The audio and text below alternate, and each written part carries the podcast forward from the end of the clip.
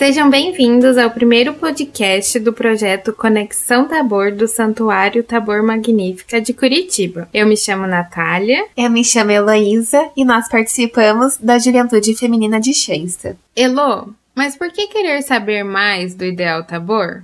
Existem muitos motivos para a gente querer se aprofundar nesse ideal tão lindo que a família de Xensta do Brasil carrega.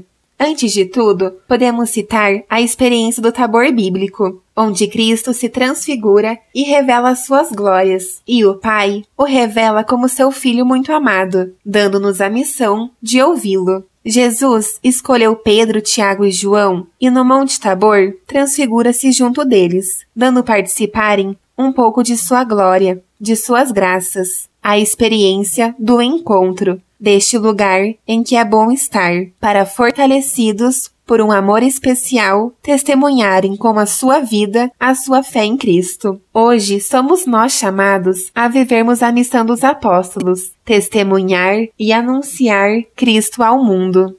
É verdade, Elo. Ouvindo você falar, percebo como nosso fundador, Padre José Kentenich, viveu essa missão de levar Cristo e a Mãe de Deus ao mundo. Ele que sempre amou tanto a Igreja. Inclusive, graças a ele, carregamos hoje como ideal da família de Shansta no Brasil a missão Tabor. Se referindo à importância dessa missão, ele diz: Nos decidimos para o ideal Tabor. Quão grandes tarefas se ocultam neste ideal? Que será desta criança? O ideal Tabor nos dará a resposta. Maria quer revelar as suas glórias. Esta é a sua glória, fazer com que Cristo seja novamente elevado ao trono. Realmente tudo isso é muito bonito, né? E vejo como se reflete na missão que cada ramo carrega, como por exemplo, nós da Juventude Feminina do Brasil, que temos o ideal de sermos lírios do Pai, tabor para o mundo. Além disso, de 2021 até 2023, temos como lema nacional do Movimento Apostólico de Schandstatt, Família Tabor transfigura hoje a realidade, nos convidando mais uma vez a nos aprofundarmos no ser Tabor. E por fim, temos um motivo muito especial para queremos saber mais sobre a missão Tabor. No dia 20 de abril de 2022, completamos 75 anos do Ideal Tabor. Anos jubilares são anos de graças. Vamos nos preparar para esse momento. Nos acompanhe nos próximos podcasts, onde iremos falar sobre os quatro elementos do Ideal Tabor. Vem com a gente!